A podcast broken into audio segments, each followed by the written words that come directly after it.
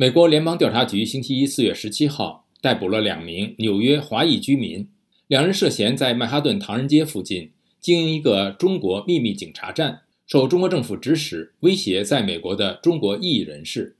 分析人士指出，这次行动将震慑中国海外统战分子，也为其他国家如何处理中国的海外长臂管辖带来示范效应。接下来由陆洋分享美国之音记者思阳的报道。两名中国海外秘密警务站人员在纽约被抓，中国海外统战受损。陆阳，好的，志远。据路透社报道，被捕的两名男子分别为六十一岁的卢建旺和五十九岁的陈金平。卢曾担任纽约长乐工会会长，而陈则是秘书长。美国执法人员表示，两人接受中国政府指使，在纽约唐人街建立海外警察站。在没有管辖权或外交批准的情况下开展调查行动，旨在识别和压制在美国的中国持不同政见者。这些行动包括定位和报告批评中国政府的美国华裔居民，以及经营巨魔农场行动，对批评中国政府的团体进行网络骚扰。纽约布鲁克林最高联邦检察官布雷恩·皮斯星期一在和其他官员一起宣布对两个人的起诉时说。今天的指控是对中华人民共和国的明确回应。我们伟大的城市不需要，也不想要秘密警察局。对两个人的调查始于去年秋天。中国驻美国大使馆今年一月曾表示，警务站的唯一业务是为当地华人提供行政便利，比如为他们更新驾照等。在美国的前中国人权律师、芝加哥大学人权中心客座教授滕彪立即发推文说。FBI 刚刚逮捕了两名与中共驻纽约警察站有关的中国人，大快人心。他认为，两名警务站人员的被捕对中国那些帮助中共收集信息的人来说起到了威慑作用。滕彪说：“在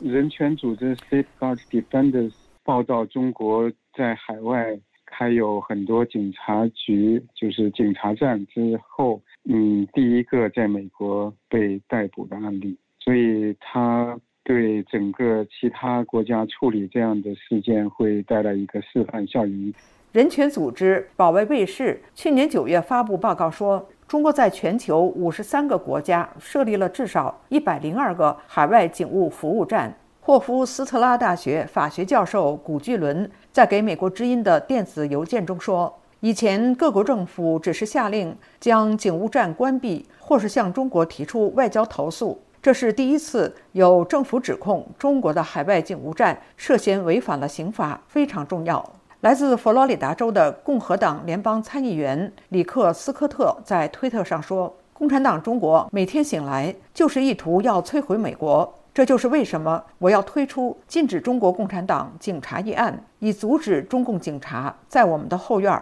进行情报行动。我们需要立即通过它。”志远。谢谢陆阳分享美国之音记者思阳的报道：两名中国海外秘密警务站人员在纽约被抓，中国海外统战受损。另外，美国纽约东区联邦检察官办公室星期一四月十七号在布鲁克林的联邦法庭公布两项刑事诉状，指控四十四名被告犯有参与与中华人民共和国国家警察，也就是公安部跨国镇压的各项罪行，其中四十人是公安部警察。两人是网信办官员。司法部说，在这两起密谋中，被告设立和使用虚假的社交媒体账号，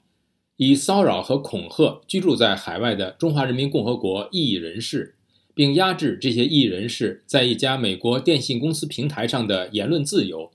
司法部没有说明这是哪家公司，只将其称为公司一。据之前的报道，涉事公司为 Zoom。